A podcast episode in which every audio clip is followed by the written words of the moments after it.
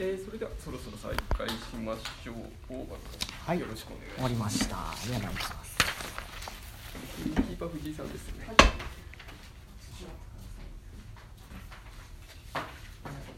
では、えっと、始めたいと思います。ちょっとちょっとちょっとちょっとあ、大丈夫です。はい、すみません。オッケはい、ーはい開始しますスタートしてくださはい、いきます。はい。えー、では、今回私は、えっと、森田療法という本ですね。チャリーンって音が鳴ってるんだよな。では、いきます。すみません。はい。では、えっ、と、大場と申します。今回はですね、森田療法という本をちょっと扱ってみようと思います。えっと、この本というか今回ですね僕いつもギチギチにあのプリントに書き込む癖があったんですけどちょっと反省してですねあのそれをちょっとまあ簡潔にしてみようというかみんなの真似してですねやってみたんですがちょっと今回あの台本というのを初めて作りましてそれに結構ここにしか書いてないことたくさんあるのであの一応まあ喋ってることにちょっと重きを置くということで、まあ、よろしくお願いします。つまりプリントに書いてないことたくさんいます。えーでは、えーまず神経症というものは何かみたいな感じでいきなり最初から書いてないことで説明するんですが、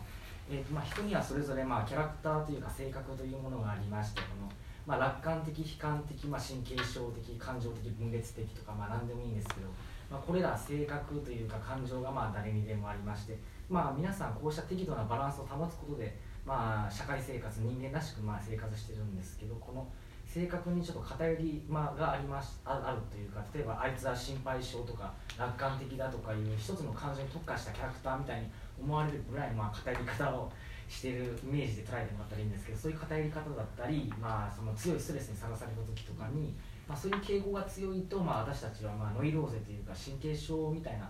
まあものに近くなってしまうとか、まあ、なってしまうんですよね。最近はまあ神経症は脅迫障害でしたっけ？不安障害とかいうふうにも言い換えられているようで、まあ、それもまあ一つ付け加えておきます。まあ何が言いたいかというとですねまあ生まれつきまああいつは何々だみたいな感じでこの性格に偏りがなくとももう強い社会的なストレスを与えられたらまあ人は誰でもノイローゼになってしまうということでつまり100人中100人がなってもおかしくないというのが神経症なんでございますよね。つまり人事ではないっていうことを言いたいわけなんですで、えーなんでここでまあ森田療法を取り上げるのかっていうのは、まあ、この学校家族社会、まあ、会社とか、まあ、そういう人間関係のその過酷な現代社会をまあ生き残っていく上でこの森田療法という本がまあ僕にとって結構まあ役に立つというか、まあ、思ったのでこういう存在を念頭に置いておくのが便利かなと思った次第でございますね。この内向的な性格とかノイローゼとか、まあ、このゼミでも結構扱われるような内容だと思いますけれども、まあ、今回はその対社会との関係だけではなくて自己の意識を発達させて次元を1個2個まあ飛躍させていく訓練というか、まあ、そういうことをちょっとまあ一応まあ考えてこのレポートを書いたというかですね、まあ、日常生活を脅かす白に対する黒に対してですね、まあ、白だけでまあ対応するのではなくて、まあ、黒をもってして対応する知恵だったりこの白と黒の世界をまあ秩序を意図的に特異的に転倒させるというまあ、考え方っていうのですかね。そういうものもまあちょっとないでもないんですが、まあ、本題に入ります。ちょっと長々となったんですが、えー今回、えー使った本はですね、えー、と岩井博さんという方の「森田療法」という本で、まあ、著者紹介はですね、えーとまあ、最後にしてもいいんですけど今しておきますと言ったので、えー、と医学博士で、えー、と1931年生まれです。上智大学卒業後早稲田大学文学部で美学を学び東京慈恵会医科大学を卒業後あ卒業、えー専攻は精神医学精神病理学。本書「森田療法」は著者が失明、えー、老半身不随状態のため口述筆記のもとに編集された遺作、えー本書のまあ執筆動機について後書きで作者は最後に、えー最後まで人間としての自由を貫き通して守り通していきたいということを語っておりました、えー翌5月全身がんで死去ということでございます。ではまあ改めてまあ最初の方でま話を進めていきたいと思います。えーとまず西欧の心理療法つまりてっですね、えっと、西欧の心理療法では神経症者に抱く不安や葛藤といったものは、えー、と異物として除去される傾向にあるようですね。取り除くということなんですけども、えー森田療法では逆に不安や葛藤はですね異物ではなく、えー人間性本来の自然な感情として、まあ、除去する必要はないということを、まあえーそういう考えが原則になっているわけなんですね。この異物でないものを、えー、と除去するわけにはいかない。というわけで、まあ、森田療法では、まあ後々まあ言いますけどあるがままという基礎理念を用いておりましてねここまで聞いて分かるようにあのその森田療法というのは結構西洋的な考え方、まあ、取り除くってものとは全く逆の考え方なんですよね。この諦めるじゃないんですけど受け入れるというまあ考え方そこにあるがままっていうものがありましてこのあるがままっていうのは、えー、と仏教的な、えー理念っていうものも結構含まれていましてあの例えば西洋とか西欧とかでは自然私神私他者私といったその現象対峙的な考え方というものが存在するんですけど、えー逆に東洋の仏教っていうものはそういう対峙的な考え方をしないんですよね。このむしろその側の存在も否定してしまいますし一切は空だとか無我の境地だとか言ってこの神私っていうその二項対立っていうもの自体を否定するような、まあ、考え方っていうのは結構あるんですよね。それで仏教ではまあその私っていうものは存在しないんだからその執着というものも存在しないみたいなことで結構話がこれずれてしまうんですけど、まあ、仏教にはここれもまあこれは本書で書かれてたんですけど4つの諦めと書いて死体というものがありましてそれにそれは、えっと、現象に対するとらわれだったり執着から離脱してその清涼病死まあ生きておいて病になって死ぬことっていうものはもう避けられないんだからもうそういうのを受け入れちゃってもうそういう人生の苦しみが解放されるべきではないかという考え方がありましてこれがまあ森田療法のまあそこにまあ系譜というか基礎理念というかつながっていくわけなんですよね。まあこれを私なりに解釈するとどうせ死ぬんだからまあそんなうじうじいろいろ考えても仕方ないじゃないかどうせ人生死ぬまでの暇つぶしだということをまあ僕はこれを解釈してるわけなんですよね。まあ自分を目的本位に生きてみるということなんですよね。これがまた後々また出てくるので後で解説しましたが東洋はまあ要は現象受容的人間が直面するどうしようもない事実や人間の手によって変えられない、まあ、死なんていうものはまあ100%避けられませんしそういう現象の事実をまあ避けずにあるがまま受け入れていくっていうことがまあ基本的な考え方になってるってわけなんですね。で次に、えっと、神経症の発生要因ということで、えーここで4つ挙げられてるんですがあの脆弱な自己形成と思想の矛盾というところは、まあ、ひとまず、えっとまあ、話と説明からちょっと外しといて先にピポコンドリー性基調についてちょっと話させていただきます。えー、と一言で言えば、まあ、さっき言ったあの病気や死に対する過剰な恐れというものでして人間生まれながらにしてより健康でありたいしより良い人生を過ごしたいって思うものなんですがその反対で不健康だったり、まあ、惨めな状態に置かれるっていうのは非常に恐れるものなんですよね。神経質者は生まれつきこのような心配が強い人っていうわけで、まあ、自分の身体がもう気になって気になって仕方がなかったり逆にこのなんでしょうまあこの本書の中で述べられてる患者の例でそのなんか自分の置い置いてき椅子になんか縫い針があるんじゃないかとかそれがまた人に刺さったりしてどうしようどうしようみたいな感じでなんかもうとりあえずすごいこの手を洗っても洗ってもまた洗い返す返すみたいな。そういうことがすごい気になっちゃう人なんですよね。そういうまあ他にも対人関係においては相手に不快感を与えているのではないかとかまあ自分のほくろのせいで相手に嫌われたんだえっとみたいなことですよね。勝手にそうやって思い込んでまあとらわれとらわれってまた後で説明するんですけどそういうものにまあ陥ってしまうこれは、えっとまあ、誰の心にも存在する心理状態であって決して異常ではないですが、まあ、そういう不安はまああるがままにしておくっていうことがまあ大事になってくるというわけなんですね。まあ、この過剰な状態になってるっていうのはまあ病的なものなんですがその病的な状態をあるがままにしておくとはどういうことなんだっていう、まあ、ツッコミも入るかもしれませんけどその病的な状態になっているっていうのはそのまあその病的な状態を逆にあるがままにしておくというわけですかね。それは後で説明させていただきますこれに関しては。とにかく誰の心にも存在する心理状態であって何だかかんだでここまで聞いていただいてピココンデリステキですねそうでしたねあ決して異常ではないって書いたんですがこれを取り払おうっていうのはまあ絶対にしないということですねまあ誰の心にもあって決して異常な心理システムにもないんで、まあ、取り払ったらちょっとまあそれは人間ではないという感じがします。人間的な感情を失ったって感じがします。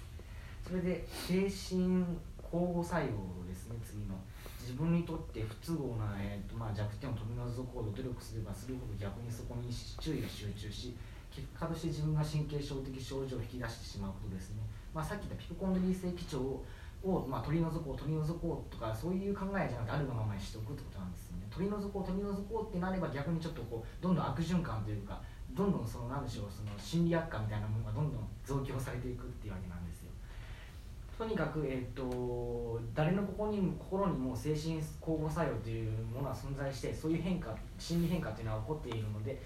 まあそういうのもあるがままにしておくべきなんですが神経症の人はその事実を認めようとせず誤った完全主義理想主義のそれを拒否し自分にだけ、えー自分だけああとりあえずそれをなきものにしようと。まあ完全にまあ実行しようとするわけなんですよね。この責任感が強くてクソ真面目な日本人が多分なりやすい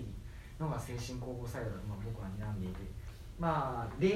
いろいろまあ書いてあるんですが例えば、えっと、クラスで当てられた時にと思ってそれでまあみんなから笑われて顔が真っ赤っかになっちゃって。それでまあまた当てられたらみんなに笑われまい笑われまいとこうまあそれで抑えようと抑えようとするとどんどんどもりがひどくなってしまうっていう感じですかね。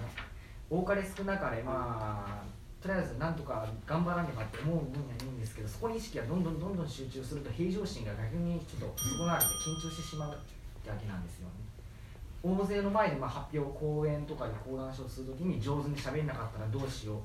まあ、これは予期不安って本書で書かれてたんですがそういう予期不安に意識が集中して逆に喋る内容を忘れてしまうというまあそういう本末転倒なことになりかねないわけなんですよね。まあまあこれに関してはその喋る内容に意識を集中するとかいうことでまあなんとか解決していくということが本書で書かれているわけなんですがとりあえずこの精神統合作用についてとりあえず次のページにめくるここの間までちょっと結構そのこのプリプリントに書いてない話をまだするわけなんですがえーと、例えば、えっと、精神統合作用の症状はですね、えっと、心理的な問題だけじゃなくて実際身体的にも影響が出る。例えば匂いが近くなったり、えっと、実際に声が出なくなったりとかそういうことが起こり得るわけでそれでここで例をまたちょっとここにプリントに書いてない例を出すんですけど、まあ、面接とかクラス替えとかで、えっとまあまあ、とりあえずそういう自分の不慣れな、まあ、慣れない場所に行く時に緊張して逃げ出したいっていう欲望とみんなから受け入れられたいっていうその相反する欲望が芽生えるわけなんですよね。で大抵の場合その面接に向かう場合緊張して逃げ出したいというまあ欲望を抱くと思うんですけど多分行く前にそういう欲望は取っ払おうというかまあそういうことを考えちゃダメだみたいな感じでそういう欲望を率先して取り払おうとするしようとするんですよね。この、えーと、計らいが、自己束縛に結びついてとらわれるように事態を悪化するわけなんですよ。えー、とりあえずどちらが取るのではなくてとりあえず緊張して逃げ出したいと受け入れ受け入れられたいという欲望を両方ともとりあえずまあ自分の中で受け入れるというかあるがまま受け入れてそしてその話す目的だったり目標だったりに意識を集中するということが大事なんですよねだから今から述べるようなことっていうのは自分の中でちょっと危ないなっていうのはネガティブになってはいけない後ろ向きになってはいけないビビってはいけない強くなってはいけないえー、逃げてはいけない緊張してはいけない男らしくなければいけない女らしくなければいけないパニックになってはいけない死ぬほど普通のふりをしなければならないといった、まあ、こういう何々してはいけないっていうその本来の欲望を押さえつけて取っ払おうとする、えーとまあ、ことが、まあ、その囚われという言葉で、まあ、本書で書かれてるわけなんですね。ああなったらどうしようこうなったらどうしよう、えー、とりあえず死んだらどうしようとかいうのはもうしょうがないじゃないかってことでもうどうしようもないんだから諦めろっていうこれは東洋的な考え方でもあるんですけどまあとりあえずそういう心配を念頭に起こるんではなくて自分のその欲望とか目的本位の在り方を、えー、念頭に置いて忠実に生きるというやり方がその囚われからの脱却の道だということなんですよね。つまり囚われのための行為ではなく目的のための行動行為を実践するということが、えー、本書でも書かれている目的本位の行動というものになるわけです。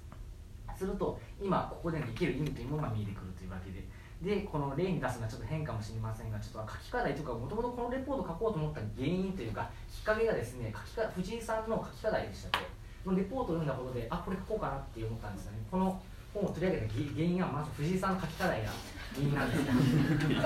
えー、その書き課題、まあ、どういう内容かっていうのはビビらない方法っていうのがあったんですこの本の、まあ、ことでああこれを森田理子に応用してみようっていうのがそういう算段があったわけなんですよね。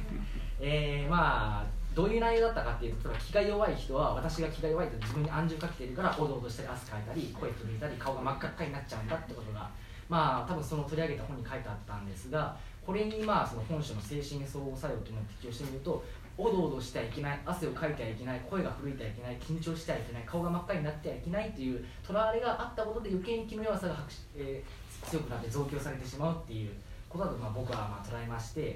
でまあ、そういう計らいを、まあ、こうこう決めつけて完全にその通りつまり完全主義的にそれを実行しようとしたっていうのが、まあ、その気の弱さを生んでるわけなんですよ。気の弱さというか相手から気が弱く見えてしまうというわけなんですよ。本人は頑張って気が強くなろうとしてるかもしれませんが。それで、えーと、藤井さんの書き課題の試験というか、まあ、個人的な感想に気が弱い人間が、えー、そういったポジティブな思考に変化できる能力を手に入れることはかなり難しいことだと思った。私自身かなり気が弱い方で改善したいと思い何事も前向きに考えるよう努力した時期があったのだがなかなかポジティブに考えることは難しくそういうふうに考えていても頭のどこかで悪いイメージが離れることはなかったということが書いてあったんですがこの気が弱い方で改善したいと思い何事も前向きに考えるよう努力したっていうのは本書の内容でいうところの後ろ向きの考え方を異物として取り払おう努力した。というふうに言い換えることができるんですよね。つまりこれを完全に実行すればしようとするほどどんどん気が弱くなってしまってどんどんどんどん悪化するということが考えられるという可能性と範囲の話なんですがまああるわけなんですよ。この頭のどこかで悪いイメージが離れることはなかったって一言なんですが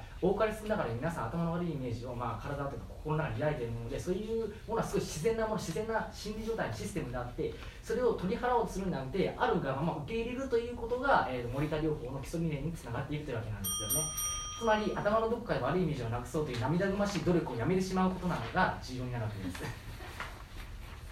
つまりそういう努力をやめたらじゃあ私は何をすればいいの？何か改善するために何かその何かしなければいけないっていうそのしなければいけないっていうのもまあとらわれなんですけどもそういう考えじゃなくて自然的に目的本位の行動を沿って行動する。っていうのが大事になっていくわけで、まあ、人間いい状態悪い状態セットになってるのでどちら一方を取ろうっていうのはまあかなりわがままで自己傲慢的なところがあるのでとりあえずまあまあ、諦めましょうってことがまあ大事なんですよね、まあ、例えば上がるっていう現象は、まあ、皆さんとても上がる上がることは自然ですしまあ、面接官もあこの人上がってるんだなみたいな感じで分かると思うので、まあ、堂々とまあ上がってしまう自分を受け入れて話の内容をより良くしようとかどうすれば相手にきちんと自分の言いたいことが伝わるだろうか。など冷静にこの、まあ、自分のことを自己表現しようとしてその自己目的の達成をまあ念頭に本意に置くことによって、まあ、緊張がほどかり客観的に見れば冷静に見えるということもあり得るわけなんですよねそれで次の2ページ目というか裏面です。予約裏面に入ります。えー、完全主義者は見滅ぼすあるがままなんですがとりあえず、えーと、完全欲へのとらわれというものはですね常に過去あるべき理想的な姿を設定してしまってその過去ある現実と,、えーと、過去ある、えーと、理想それがまあ乖離というかどんどんどんどんまあその離れていってしまってそれがまあ不安葛藤劣等感自己否定自閉逃避といったまあいろんな人間としてあんまし良くないことをまあ真似てしまうわけなんですよね。これがまあ神経症のまあ原因というか発症にもつながってるわけなんですよ。そういう、まあ、核あるべきとかいうような勝手な、えっと、自己束縛自己規定本種で計らいという言葉で言われてるんですがそういうのがまあ自己へのとらわれというものを生んでいる。でまず何がこの症状からの脱却を図るのに重要かというのは、まあ、自覚何よりも自覚なんですよね。そのとらわれとか計らいっていうのはすごいもうその言語表現として的確だなと思ってこれ言語化されないとちょっと難しいんですよね。自分でこの思ってることっていうのは。もうとらわれ計らいっていうたったのひらがな4語でそういうものをこの森田療法っていうのはいい的確にやってたっていうの時点でこの本がすげえなっていうか森田さんはすごいなってことを僕は思うわけなんですが。例えば計らいの例として例えば私がいるとみんなが嫌な気分になるから帰るっていうのがあるんですけどこれは私これは私のまあ実際の体験談というか例なんですよね。えーと、僕は、えーと、高校2年の時に、えーと、転校したんですけどもその時転校する時に皆さんが、えー、とお別れ会やろうと勝手にお別れ会開いたんですよね。その時になんか「えー、お別れ会なんか開かなくていいよどうせみんな僕のこと嫌いなんでしょ」みたいなこと言ったことがあるんですよねなんか、まあ、実際に自分のことめちゃめちゃ嫌ってる人が数人いたんですけどクラスに。そういう人がなんかその人も一緒にその全員参加でその祝ってくれるのはすごい嫌でそういう嫌な人もそこに参加されるのがすごいちょっと自分の中で嫌だなって思ったんですよね。そういうなんでしょうまあ卑屈っていうかまあそうなんですけどもこの卑屈なこの考え方っていうのはまあ計らいっていうものになるわけなんですよ。そのまあ逃避は逃げるためのその目的というかそういうのを正当化するっていうか自己正当化するわけなんですよね。本当はみんなから祝われて、えーとまあ、門で新しい門出に向き合いたいっていう気持ちがあってそれしてそれにもかかわらずその逃げ出したいっていう2つの欲望がそこで生まれたわけなんですよ。祝われたい逃げ出したいっていう。そこで僕は逃げ出したいということを取ろうとしたんですよね。最終的にちゃんとまあお別れ会開いてくれたんですけどもそういう逃げ出したいあるがままっていう言葉はそのあるがまま逃げ出したいということじゃなくてその2つともの祝われたい逃げ出したいっていう両方のまあ、欲望をセットにして受け入れてその目的、まあ、を達成するっていうことが重要になっていくわけで。つまり、えーと、そういう欲望を受け入れるっていうのは大事なんですよね。まあその2つとも受け入れるっていうことです逃げ出すんだ受け入れるってことなんですよねそれで、えーと、次に、えーと、あるがままの理念っていうかあるがまま受け入れることでまあいろいろ書いてるんですがそのあるがまま散々いろいろ言ってきたあるがままということは人間にとって当然起こりうる感情。まあ、さっき言った、え逃避欲求自己実現欲求、まあ、言われたい逃げ出したいとか理想犯の欲望も、まあ、正面から肯定することなんですよね。たとえまあまあ性の感情だろうと負の感情だろうとそういうのはまあ向き合うっていうのは大事なわけなんです。本書の言葉を借りると、まあ、性の欲望は必ずしも真なるもの善なるもの美なるもので満たされているものではなく逆に偽りなるもの悪なるもの醜いものがあってこれら相反する欲望は人間には同時に存在しているにもかかわらず神経症者は人間にとって良い方の欲望だけを一方的に求め悪しき欲望を一方的に否定しようとする。それは良心的かつ道徳的な風に見えても実は人間本来の欲望を認めないひどくいびつな思考回路に過ぎないと書いてあるわけなんですね。だから自然に出てきた感情っていうのは基本的にまあ受け入れなさいっていう何回も言いますけどそれが大事なんですよ。これはまあもう東洋仏教のようにもう死は受け入れてもう生きてる間好きなに生きたらいいじゃないかという考え方とも共通するんですけどまあ嫌だなっていう逃避欲求逆に目標を達成したいっていう自己実現欲求。こうした気持ちは人間にとって当然起こり得る自然な感情なので、まあ、取り払おうと否定から入るのではなく計らわずそのままにしてあるがまま素直に全部受け入れるっていうことがまあ大事になってくるわけなんです。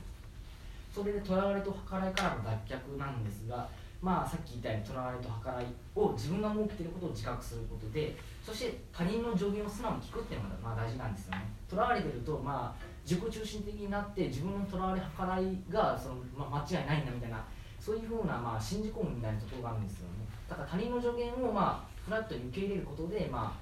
まあ、このとらわれ計らいっていうものはちょっとおかしいんじゃないかっていう自覚を、まあ、していくことが大事なんですよでかつ、えっと、その逃げ出したいっていうその現実社会の不条理を受け入れるっていうのは大事で、まあ、世の中そういうものなんだからっていうことで受け入れる受け入れるのが大事なんですね不条理から逃げ出すっていうまあ、ことはまあ当然あり得ることなんですがその不条理と向き合うっていうのもまあ大事になっていくわけなんです森田療法っていうのはまあ基本的にあるがままとか言ってその、まあ、自分の今置かれているよよくない状況を、まあ、自己肯定してしまうふうな誤解もよくされるんですけれども基本的に前に進む進む受け入れつつ進むっていうものが、まあ、本書では書かれているわけなんですよ。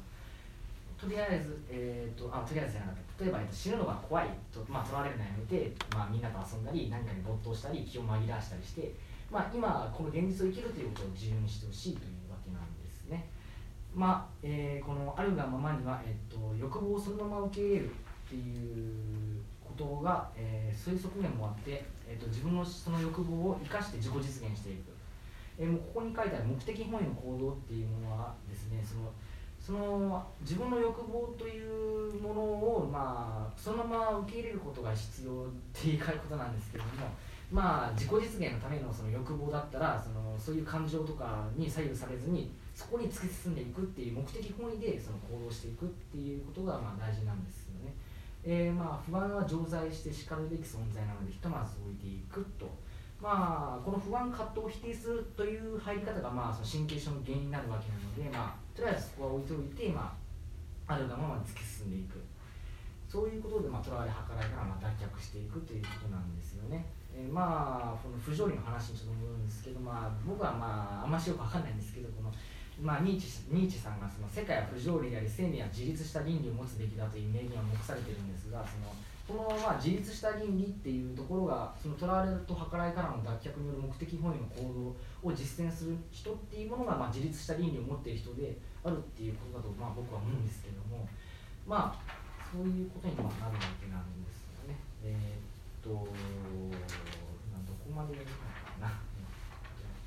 あではまとめですねまとめに入ります。えっ、ととりあえずそのまま書いてあることを言いますけど自分で生きてきた時間置かれている空間を含めて自分の存在を正しく認識する。2自分の苦悩がとらわれに陥っていないかどうかを検証する。3不安や葛藤の性質を顧みてとらわれていることが分かったならばそのとらわれの内容を整理しそれをあるがままに認める。4自分の真の欲望が何なのかということをじっくり考えてみる。5自己の人間としての欲望つまり性の欲望を実現するために目的本位のその目的主体の行動をとる、うん、以上のような思考行動を通じて自己当時自己確立を図る、えー、人間としての自由を求めそれなりの個性を生かし創造的な生き方を試みる、えー、これは誰にとっても共通した自己確立の道なのであると。まあ、さっき言ったようにあるがままでは誤解されないように、まあ、一つつまつけ加えておくとまあもうここにはもうプリントに書いてあることはこれで全てなんですが、まあ、あるがままとはわがままに振る舞うことではなく人生に対する方向性を見出して行動するときに、えー、希望と同時に生じてくる不安や葛藤をそのままに認め受け入れることをあるがままと言います。モニター療法でのあるがままというのは人間性の方向を持ったものでその方向を目的本位と言います。その目標に向かって途中で感じるその、まあ、性の感情負の感情。そういうものでその目的本位の行動を妨げられないようあるがままにして目的本位の行動をのみを実現していく、えーこれがまあ最終目標にまあ入るわけです。はい以上でございます、ありがとうござい。はい、えーと、石井さん、猪瀬君ですね。えー、ちょっと補足はありますか？あのちょっと時間的にあと数分というところなので、補足はまあ、うん、まあいいですかね。あ、はいはいわかりました。じゃあもう早速入っていくことにしましょう。質問者、えー、どちらからでも結構ですけれども、じゃあお願いします。森田良子がはい。著者の方がはいて、書い。たというか、はいそうです。まあ、あってし死去された後に、はい。実際にこの精神医学とかの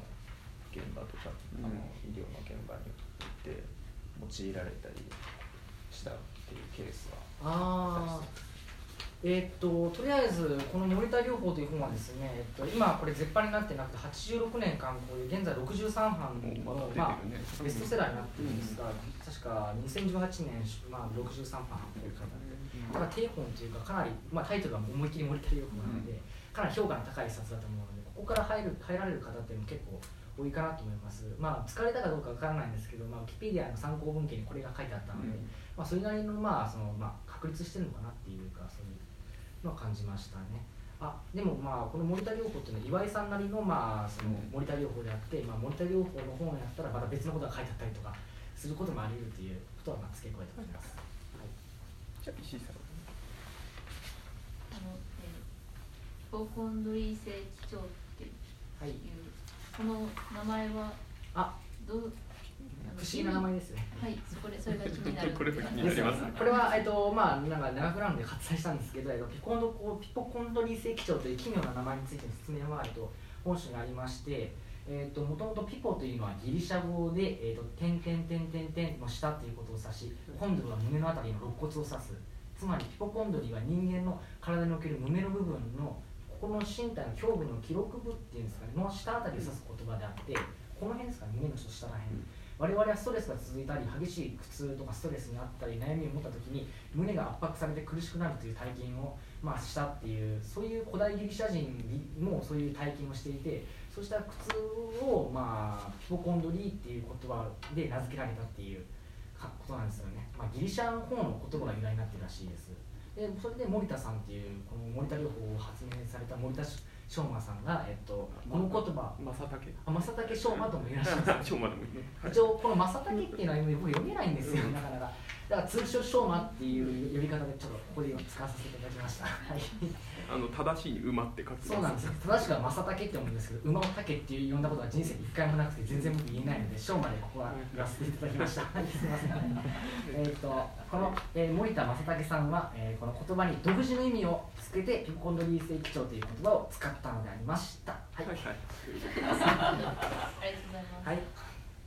こことか確認したい点が。大丈夫です大丈夫ですか。はいはいはい。まああの今出てきた森田正竹という日本の、え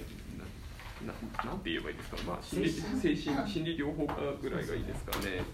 がまああの西西洋医学とは別の方向から、えー、森田療法というものを創始して多分流派がいくつかあるんですよね。で石井さんはその一つという形になるかもしれない。ちょっとここら辺はね、現代どういうふうにあの医学の中で実践されているのかっていうのは改めて調べないとはっきりしないところもありますね。まあ、あのこの方向でかなり東洋思想的なバックグラウンドのもとに心理療法をやっている流派があるんだということあのが分かると思います。はいはい、でよろしいですかね。ははいはい。じゃあ大場君、あありがとうございますありがとうございます。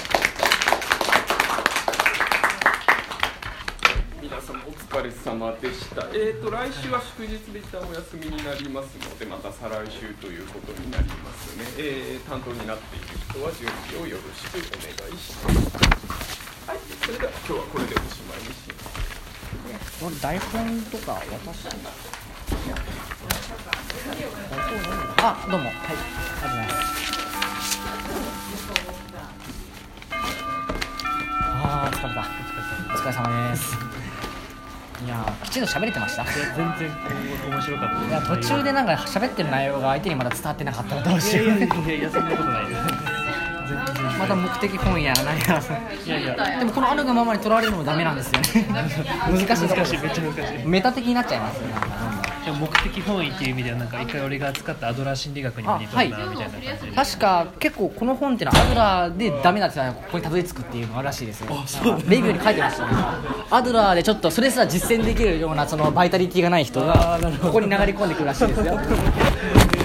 なんか面白いですねなんか忘れてた忘れてたもう先に行かなあかんやないしかも何モニタリ私です。森田良子というのはですね説明しづらいなあー大丈夫ですよ台本書いたんでね僕台本書いた俺でも俺噂で10枚ぐらい持ってくるんじゃない？いつも。いや毎回持っていきますよそれぐらい。やばえ今回は？今回はえ今回は、えっと、台本使っていろいろ持ってきましたよ でもこの台本とその書き直した方でちょっと結構前後に関係がずれたりとかしてますけどここに書いてるのは全部です。だるい真面目に森田亮についてくださっているこんにちはおおですこれ自分用のってこと？いやなんか5枚ぐらい念のために吸ったんで5分ぐらい吸ったんですね。やっぱ。俺これ今日見とくわあありがとうございます。いやー。あっていうか5分っていうかここにえっとままだあるんです余 ったでしょう発表中見とこうぜ。で結構まあ僕普通発表で笑いって起きないじゃないですか。僕の時だけなすの笑いが起きる。ああそれは大丈夫で俺の時いやまあもう仕方ないっていうかまあ相手が笑って緊張しといてくれたらいい予言なんだ予言はですねえっとねあ予言あったああったわ。予言あんの？あったけどまあないんちゃう？大丈夫ですよ。ああじゃあ怒ったらいいんちゃう いやーそういうわけにいかないですけど。先輩それは つまりこういうことですか？いや30日来れる？30日ですか？30日って何曜日でしたっけ？いや金曜金曜。2週間後の金曜かな。金曜というかまあ自分は基本的に毎週来るんですけど、まあ僕これ夏に書いた課題なんですけど漫画の漫画家扱ったんですよ。珍しいです漫画誰か扱ってなかった？いやどっかであの高森君思いっきりなんか漫画のコマとか使ったりしてなんか自分のやつはこれですね。結構サブカル路線っていう。かそのいじめいじめられて死んだ漫画家のその死ぬまでの奇跡を精神病理的に綴ったそのこれがまたえっとそれは外資これがですね ブログで発表したんですよ。そしたらですね役だけであけんかったらみたいな。えマジ殺したらと思ういやでもこれ結構自信あるんですよ。これこれツイッターに上げたんですよそのブログのリンクを、そしたら、えっと、1万いいねされてる一番い。いねされたの？それでハテナブログで週間ランキング1位になっちゃって。嘘？ななんて言ったタイえっと、いじめられっ子漫画家山田花子に隠蔽された障害でしたっけそうい。うタイトルてい。うかあの漫画家山田花子で入れたら多分そのすぐトップに出てきます。さ検索にちょっとそれであの今年のえっと9月の、まあ、後半頃に本当に書いたんですよねこの書いたものはだからまあ結構自信ありましたけどね、まあ、一つ付け加えた。っていうかこの漫画家山田花子さん。じゃあどどどれでえっとですね。あ変なところあればこれまあ教えてくださいでいいよなーあグーグルか。なるほど。自分の場合はヤフーだったからか。ヤフーどこでもいいじゃんもうヤフー信者かもしかして。いや自分はグーグル信者ですですよよね。えじゃあピクセル買うのピクセルピクセルってなんだ Google ピクセルあ何だっけ？あ Google じゃない。あああったななんか。Google のそんなの買います。あこれです。新しいやつなトップにあるやつです。これ書いたれ。でこれ僕全部書きました。よマジか。やばいなホームページがすごいことになってるんですよ。これコメントとかいろいろ。このブログにスライドコメントが120件ぐらいあってちょっと抜粋したんですけどこんな素晴らしいいやー照れるな。